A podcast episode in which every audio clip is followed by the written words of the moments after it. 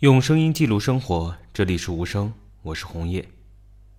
一会儿你在节目里会听到，已经开始了吗？不行，我要重来。今天这位嘉宾很重视人设，纠结和简单是我对他的评价。当熟悉之后，你怎么也不会把他和世界名校哈佛联系在一起。但好死不死，他就是在哈佛读书，而且还是个博士。这次的采访更像是他对自己的一些梳理。本期无声来听非典型学术人陈继洲的故事。那就是那我要把我的人设拿出来，还是就是稍微还是实在一点，不要疯疯癫癫的。我啊，我们已经开始了吗？一直在开。我的天哪！你为什么？我已经崩了，不行，我要人设重来。有什么？我 我要显示出我深沉、沉郁、思考的那一面，但我一般不会在就是人和人之间的交往中，或者在非学术的环境下，我想，呃，我是不会把它显出来的。因为这个呃，这个思考基本上是在阅读的过程中的一种思考，以及在写作中的思考。他面对的是自我，要不然就是在学术讨论的时候。但我觉得大家在一起就是要 Let's be happy，就就就快快乐乐的，就不用总端着。我不喜欢那种端着的感觉。其实我很好奇，所谓的这个叫什么名校背景，对于你而言是一个什么？对，其实是这样的哦。就说老实话，我从我最开始的时候讲，那当我我就是十六七年前去新加坡的时候，我是去的一个大专技校学酒店管理，就是一个大专。我想去那边是读一个大专文凭，然后在新加坡实习酒店管理，然后去瑞士的洛桑读两年，然后走这条路。然后到那个时候，嗯。我后来才到了新加坡的这个，这就先读了技校，没读完我退我退了，然后我去找了有贵人相助，然后大家觉得我好，我考入新加坡的政府中学，然后高中，然后考到新加坡国立大学，然后再到哈佛的这个，呃硕士，然后又是哈佛的博士，但期间在新加坡国立大学本科的时候去了海德堡大学一个学期，那个时候我记得。嗯，当然我没有考进名校，所谓哈佛这样的名校的时候，呃，我非常就是对于这个常青藤的名校有非常大的那种光环。我觉得那个就里面出来的人，像有些时候会遇到，呃，英国剑桥或者牛津的人，或者是美国布朗、耶鲁的人，我都觉得他们哇，就 很厉害。然后有时候你自己说话都不知道怎么说了。但是我记得有一次。嗯，我在电影院，当时是已经在本科了，但就有那个 Daniel Radcliffe 他演的那个 To Kill Your Darlings，那个叫叫什么？杀死你的亲爱的，就是讲的那个 Beat 那个 gen 那一代的那个诗人，美国的那个诗人，那几个人叫什么呢？我都忘了。那个 generation，他就有一幕就是他收到了布朗大学的录取通知书。然后我当时就坐在那个电影院里面，我真的是发狠心，我我就觉得那个是应该是我，我不应该，我就我就是真的是咬牙切齿，因为我当时新加坡的高考还是考得很好的，当然我的老师都很惊讶，就说哇陈一舟你居然考这么好，你根本就不像是来读书的，就像来当少爷的一样，其实我根本就不是那个样，大家只是看到我表面的，哎就不不管怎么说，呃，就是还是有光环，但真正而且我就是。朋友来说，从其实我真正的又一次蜕变是在进入了名校之后，在进入名校之前，我可我更骄傲、心高气傲、不可一世，更丑恶那种嘴脸。我不知道我哪来的那么多的自信，反正我就总觉得我高人一等。然后我最后我反而是可能也是因为这样的感觉，我妈都说你就就是凭什么你总觉得你比别人高人一等？然后然后但是真正的进入到哈佛过后。经过那个哈佛的训练，学术的训练，看到真正的最好的导师，他们没有任何的架子，就至少我我的系里面导师没有任真是没任何架子，就是把自己的东西做好了过后，然后就开始磨自己的这些棱角，然后尽量的去讲话，就才学会了不能讲得很绝，然后要慢慢的要收敛，然后要知道把就是嗯。特别是美国教育，他总看到，特别是我导师，他总看到别人的好的东西，而且他有些时候我刚去，我就觉得，有些比如同样一个人在我面前呈现了一个什么东西，我当时的心里的内心想法就是这什么呀，这也好意思在我们这儿讲，但是你却听到老师作为评议人的时候却是赞赏有加，然后无数次的这样的时候，你我就开始反思。我就一直不知道，这他确实真正在美国的那个教育下，对别人的赞赏以及看到别人的好，然后以鼓励的东西，我觉得我慢慢学会了那一点，而不是以，嗯，找出别人的错误或不足之处来表现自己的厉害，或者是学识的，就是一个学识和学养的问题，就开始从学习他们的学养，然后从而，嗯，说话、做人、看东西就不一样了。是这样，所以反而是到了这个所谓的名校，当大家都以为那里的人都是，呃，趾高气扬那种专横跋扈的那种一不可一世的那种人所聚集的地方，我反而学会了就是谦卑。对，但当然那个学校里面这些这样的不可一世的人也太多了，这可能就是他们比我更不可一世，所以我在那儿就变得 就蔫儿了。咋说呢？就是我觉得你身上有一种。特性是别人没有的，就是大家都觉得你好像还是处于一个特别干净和就是被保护的状态，挺好，就因为一直在学习嘛。我可能我就是看不到，或者是说，我因过，因为我觉得学文学的人，他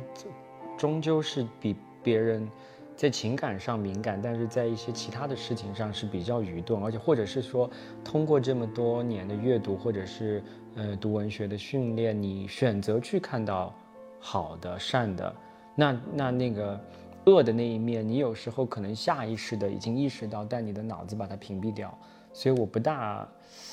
不大觉得这个，就是我反正我总看到的是比较好的，或者其实就是因为我，嗯，生命经历的欠缺而无法看到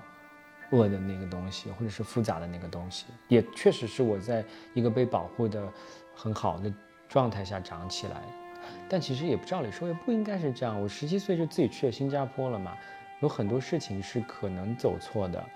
而而且之前我不是在酒吧打工，然后我的房东贩毒，有一天被缉毒大队就抓走了。我还当时在初，嗯，一个新加坡的初中生，我还穿着校服回家，阿姨就说，房东有没有给你什么东西啊？我说没有啊。他说今天缉毒大队的人来了，对，所以就我我觉得，而且我的朋友里面有做小姐的。有贩毒的，然后就是我对离这些不法的就做不法事情的人，我从来近，但是我好像我遇到的做不法的所谓的不法事情事情的人，并不是那种恶的东西，他们，嗯，我不知道，我不是说自己有什么悲天悯人的这种心，就是，嗯，我看到的那些，就比如说变装皇后，然后这些人，他们。都对身边的人很好，他们只是成为社会的边缘人，在新加坡那个社会。但我觉得跟这些边缘人的相处里面，我并从来没有受到过排斥，或者是告诉我我所喜欢的、我所做的事情是不对的，是我应该改变自己的。所以可能是因为那个新加坡的那个十年和这样的一些人，我觉得让我对这个世界的底色有了一个非常好的，就那个底色是种终究是善的。但你觉得棱角被磨平，其实是一个好的事情？我觉得这个棱角不是在每天的日生活中显示出来的棱角，就不是说你每天就会怼人，或说一些漂亮话，或者是让别人不好过。那个棱角不是在这里展现。我觉得棱角是在你的专业的里面，以一个专业的姿态，把你的建树和你不同意的别人的方法，以专业的方式表述出来。这个是你的棱角，可能之前是因为我什么都没有，对自己的定位也也也也不佳，所以就是在日常的生活中去展现这些棱角。但真正的这些棱角，我觉得现在就是在生活中做一个比较无聊的人，或者是一个嗯简单的人，但是在你的思想上以及你的。学术或者是更说的小说的创作上，做一个非常有棱角、敢于挑战重口味的人，你是一个怕人设崩塌，或者会给自己制造人设的人吗？我其实倒真没有把自己搞清楚过，就就是很多朋友都说的搞不懂我，我其实我也没把自己搞懂，就我不知道是我，呃，以展现出这种，嗯，快乐或者是这种天真或者是怎么样的这种状态来掩饰自己内心的某种不安全感，我是怕不被别人接受，所以我要。装作这个开心果，还是我其实真的就是这么个开心果，还是我用这样的开心去掩饰生命中的一些，或者是跟对抗一些生命中的黑暗的东西对抗？就毕竟我这是一个忧郁的青年，文学青年，有长时间的这个忧郁，不是忧郁症，但是那种就是那种，嗯，存在主义上的那种忧郁感，我就觉得这个。忧伤是非常重要的，对我来说，但我可能又知道它可能会把我带向一个黑暗的一个一个一个路子里面，所以我创造出另外一个快乐的、积极的陈继洲，然后去抵抗那个我我不知道，反正我现在还没把自己搞清楚过。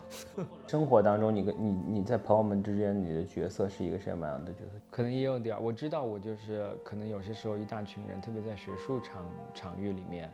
朋友之间，因为大家做学术的人其实更低调一点，我就会作为一个去，呃，故意在哗众取宠的人。但是我觉得这样的调节了气氛，也给大家带来了一些谈资。但有些时候我做过的时候，就会觉得别人会给别人一些压力，这些我都知道，都能我都能感受到。但是有些时候我就是在操作上面我无法控制，对，而且有些时候是真的因为压力太大，我需要去做一些表演，给自己舒压。就我通过这种表演型人格，其实在自己救自己。但是你会不会有一天突然认为，或者突然发现自己其实只适合去做学术，不适合当作家？很多人这么跟我讲过。我的那个，呃，本科的时候，我的我我的导师，当当然是北大才女，然后后来去普林斯顿的博士，然后在新加坡大学教是教授。他那个导师非常犀利，但是他我我非常喜欢他，他也非常，呃，犀利。但他当时就说了的，他说。嗯，对你不适合做创作，你就适合做学术。你做学术应该很好，不要做创作。反正就这一类的话。但我这个人呢，就我觉得有时候创作它是一个，你就不得不不知道怎么说，就你放不下，你就放不下。然后我就是觉得，我还没有交出一本我自己的作品，而且我欠着很多人很多故事。对，嗯，就是想写。对，但是好像回来过后，今年这一年，特别是去都到了美国过后，这六年的学术的训练，让我的创作有嗯，知道了什么是好的作品，但是自己自己对于这个创作的感受力，这个感受力在不断的下降，这个是我害怕的。对，谈到创作上，我非常不自信，就觉得自己写的很烂。但如果要成为一个好的创作者，你觉得你欠缺的是什么？生活经历。就是这个，我永远在一个非常舒适的地方，而且永，而且现在去了美国之后，已经脱离了华语世界了。你想想，一个就是像我这么一直养尊处优，没经过什，没经历过什么磨难或者苦闷的人，一切都很顺利的人，能写出什么好东西？然后再加上你又脱离了那个华语华人的这个大华人，华人说着华语的中文的这个圈子。那这个是圈子里，因为我不是为了白人或者是其他国家的人去写作的，呃，我从来对非常明确，因为很多人问过我，你可以用英文创作，为什么不用英文创作？但不是那回事儿，那个语言的感动力和我想交流的诉诸的对象是在这个华语世界里面，但我又脱离了它，我又不能像严歌苓或者是红影那样子，他们就有非常深厚的在中国的这个经历，然后出国。他们曾经在这里的伤痛都能成为他们出国之后的那个源泉，那我这一代就完全，我觉得我无法支撑，所以我想回来。但回来过后又发现对学术那边的发展可能不好，所以就纠结。但到了是就是取舍的时候，我一直在躲避这个选择的时间。很多人很早就告诉过我，可能最终，对我一直把它拖延往后拖，我就是觉得。呃，我一直在说服自己，这两个都可以兼顾，然后并且在尝试做着很大的努力。像比如说，现在我在攻克我的这个博士论文的写作最后阶段，那创作真的是放下来了。对，但还是阅读一起，每天都在做。但是你像你这种过分训练，会不会给你其实造成很多困扰？是这样，这个苦闷从或怎么样，我分两个方向来回答吧。嗯，第一个方向你是说的是，呃，我自己的理解是，学识的增长和生活经历的丰厚，它不成正比。就一个在学识上特别，呃，丰富的人，他生命经历却是浅薄的，或者是不够的。那在这样的条件下，你怎么样去平衡两者之间？呃呃，随着这个知识的增长，我越发是觉得自己在生命经验上的欠缺，导致了我对这个学学学术或者是知识的那个理解的不透彻。就是呃，如果你看，不管是新儒家的唐君毅，还是被众人都骂的胡兰成，这样的一个这样的一个人，他们在学术上的东西都是从，呃，生命经历中长出来的。所以这两者，我觉得首先它不应该是一个分开的状态。但我看到学校里的大师，好像他们都达到了某一种的结合，就籍贯，即便是在书斋里面做了很久。但是他对于这个人世的感悟，可能已经高到我目前的解释是这样的哦，他可能已经他的慧和觉和灵性或者是智慧高到是不用去亲身经历，他真的能如此通过文字就感同身受，或者是阅读一个一个一个视觉上的一个艺术品，他能够直接的感受到里面的真谛。然后，但是我觉得对于我这种，或者是相对就是道行还不够的，确实还需要一些生命经历上的跟现实生活中的人的关系，然后再去跟知识上的积累。你刚才说到，就是大家刚才讲说你在这边住了很久过后变得踏实了，但我想这个“踏实”这两个字是在一个世俗的层面上讲的这个踏实，它。对于那个理解是，你不再好高骛远，你不再想一些有的没的，你就把沿着生活的日子过好。但是我必须说，这样的踏实里面存在的一个非常危险的状态，嗯，因为那个踏实里面虽然有很多的经验，而且在这样的踏实里面有很多的智慧，但是它在某种程度上是想象力的丧失。然后我觉得这个想象力的丧失以及虚构的能力和力量。是我觉得这个社会和欠缺的，而我一定要为这一方面东西发声。所以我觉得这个踏实并不一定是真正的就踏实，而而其实这个实的东西，并不是说你每天想着柴米油盐酱醋茶，你每天摸着一个实实在在的东西，那个就踏实了，这不是这么回事儿。那也不是说你每天谈着这些理念呐、思想啊，你就是虚了。他这个，我觉得对于学文学的人，对于虚实的这个理解，就完全就不是这么回事儿的。对，因为我真觉得生活里面不用那么严肃，就每天你就呀，我我们去买购物吧，吃好吃的，就就可以了。然后，呃，但是我，嗯嗯，生活是快乐的，他有时候要浮起来，因为我觉得你展现出那一面。但是我觉得就是大家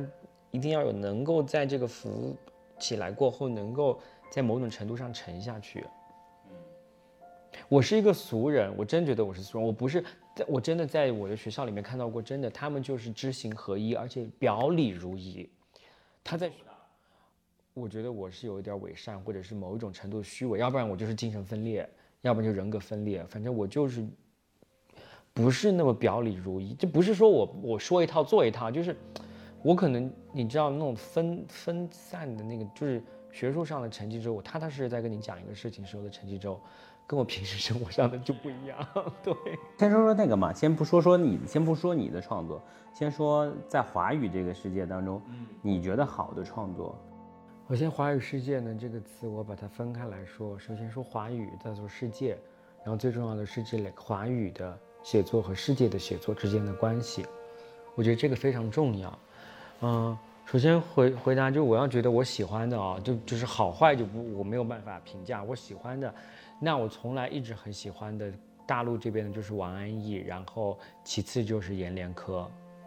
就这两位。但王安忆就我就觉得就是非常的喜欢它的厚度，它的不断的自我的革新。就你看，当然就第一本我在本科的时候看的那个《长恨歌》，那当然大家都看。那后来我慢慢再看，就当然天香是延续了之前的那个那种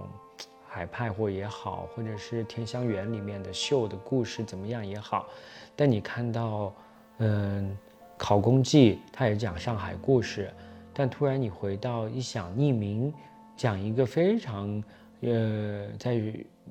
metaphysics 怎么讲，哲学的玄学的这个讨论上的人失掉自己在山里面的那种变化，然后你又想到他写的纪实与虚构，然后这些我觉得就不断的在重新塑造自己。港台的话。好的，那当然是骆以军。然后，香港就是董启章。嗯，但我特别特别要介绍的，我就觉得这近几让我非常敬重的是马来的马华作家，马来西亚在台湾定居，呃，求学后定居，并且拿到了台湾的身份的这个。呃，马华作家张贵兴，张贵兴，张贵兴，我觉得非常重要。我们遗忘的是南洋，因为我自己在新加坡十年，在马来西亚看到马来西亚的华人社群，嗯，要然后以及这个泰国的华人社群，你要知道，嗯，那样的华人社群，新加坡当然它熬出头了，它是华人做主的一个社会，但你想想，在马来西亚的华人。嗯，他是在巫统，就是巫族，就是马来族的这个统治下，呃，巫统的社会里面，他其实是给予自己的民族有很多的优惠政策，而对于华人，你是作为一个少数民族群体，但虽然你在华人的经济势力和文化势力，或者是在他的人数上面，可能。并不能以我们这个五十六个民族里面的少数民族来去看待，但是它你可以说在政策上很多地方是不受优惠的，而且是受到打压的，而且你你想读一个，特别是马来西亚华人华校这个概念，就是我要把我的小孩送到一个华校去上课，因为他会受到华文的教育、中文的教育、文学的教育，但是我明明知道这个小孩的这个华校文凭毕业过后。是在马来西亚的某种程度上的一些华校的政府，他是不认可这个文凭的。你读了这样的学校，你出来你就是上找不到工作，上不了大学或怎么怎么样的。但在那样的情况下，为什么马来西亚的华人，他还是有人把学，呃，送到华校去？我觉得这样的情怀是在一个极度功利的社会里面的父母是你是无法去理解的。对吧？而且我觉得它也不仅仅只是一种，你不能是以一种国族情怀，去去解释它。那那样的东西，在那样的境况之下所产生的文学，我们姑且称之为南洋文学或者是马华文学，它代表的一个位置，我觉得是一种中文书写的极大的可能性。然后另外是我自己所生长出来的、被培养出来的新加坡。众所周知，新加坡是一个 financial center，它是一个金融的中心，它是一个讲英文的世界，它是一个华洋杂处的一个一个欧派的英式的华人生活。你最好你就不要说中文，在新加坡社会，你一张口你说了中文、普通话或者是闽南语、粤语，那你就是低人一等了。你在基本上程度上，我们的交流是，嗯。公众场合都是英文，最好你连新加坡腔都不要有，你就是满口的这个所谓的假洋鬼子的英式英语，那你是最高级的。你的信仰，那你不应该是佛教或者是道教，虽然在新加坡有很多人这么信。你的要是一个上流社会的家庭，你就是应该信仰基督教。在那样的社会，大家的诗歌创作、文学书写都是已经是以英文为主流了。政府也说了，我们的政府公文都是英文，学校教育也是英文的。那在那样的情况下，我选择用中文去创作，我选择新华文学、新加坡华文文学，成为那里的。呃，虽然他们可能不认为我是那个一份子，但是我觉得我是在那样的文化下被培养出来的。我觉得，我希望大家看到，就虽然这么轻浮的一个成绩周，但是我在。创作的道路上，我的一些抉择是我非常清楚的。对，你怎么你怎么看？就是你的创作，是自己私底下的创作，或者是在呃新加坡联合早报的副刊，一个非常传统的一个方法，在发发表了一些东西。嗯，呃，我当我现在我还是这么认为的。当时我是在一个非常孤独的创作的状态，因为你没有一批这么一代人，没有一个书造社或者是这样的一个文学沙龙，让这些有识之士一起跟你创作着走出来。我当时在新加坡用华文书写，在那个时候在国立大学，我就知道我自己一个人，我没有交流的对象，我就是把它投到。断上输出，我把投到早报的副刊。有时候新加坡的作家节我会去参加，然后，嗯，台湾的大陆的作家过来，港台的作家，哇，我觉得就是，就看到了神一样的那种感觉，你知道吗？但那个创作是没有反馈的，因为我也知道新加坡的联合早报副刊，它是很少有，就是一个被基本上，嗯，华文的地位示威，它是一个非常小众，你知道你的东西没人看的，就是没人看。就很，然后至少可能没有你的同龄人看，我就在写，因为那个我就觉得我想写，我要写，所以到了那个到了，呃，一个有这么出版的一个契机的时候，我已经不能再等了。我觉得，我就是先要把它出出来。我，对我就是很想要有一个作品给自己打气，因为我很怕，如果我再等，我就可能要放弃了，因为学术的压力等等。对，对。对，就不管怎么样，就把它出了。但你看，我就似乎现在变成了一个很多的那种，出了一本过后就没事儿了的作家。我仍然在创作，仍然有短篇的发表，在花城，在呃国内的一些文学刊物，现在慢慢的在打回大陆。当然，更多的是在台湾那边的文学刊物一直有发表的，新加坡的联合早报也在。发表，但就是还没有一部像样的作品成集出来。那原因是因为我还觉得我还没有像就是满意的东西拿出来。但你看一九年发了那本书，到现在一晃疫情已经三年了，自己知道不能随随便便了，这个还要更在意它，慎重它。而且，呃，我一向对于创作是把学术的那个我拿掉。在创作，尽量的拿掉，呃，所以，对，可能我觉得我也没有学过什么技巧，也不知道一个技巧吧。就是在你的，我觉得在你的生命经历和思想深度到达了一定程度的时候，那个样子的，然后你把这些所有的东西都尽量的关掉，就是一个内化的潜意识的东西，它在运作，但是在你创作的时候，尽量关掉它，让书写自己。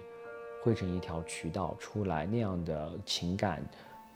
会是真挚的，能打动人的。嗯，但有时候这种就是作者的触角应该是特别特别那个敏锐的，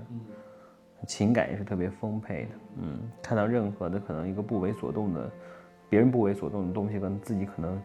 涕泪横流的。但是我觉得你是一个还比较稳定的人。哦，就是我以前是涕泪横流的。都是为自己涕泪横流，就觉得全世界都辜负了自己，总是被伤害。然后，呃，学术的训练过后，让一部分的感情的东西不能说是死掉，但是它被化规训了。你们说不清楚这个东西，就很难谈写作，因为自己就写这么糟糕，你来说什么？你又不是已经写的很好了，你在这边说。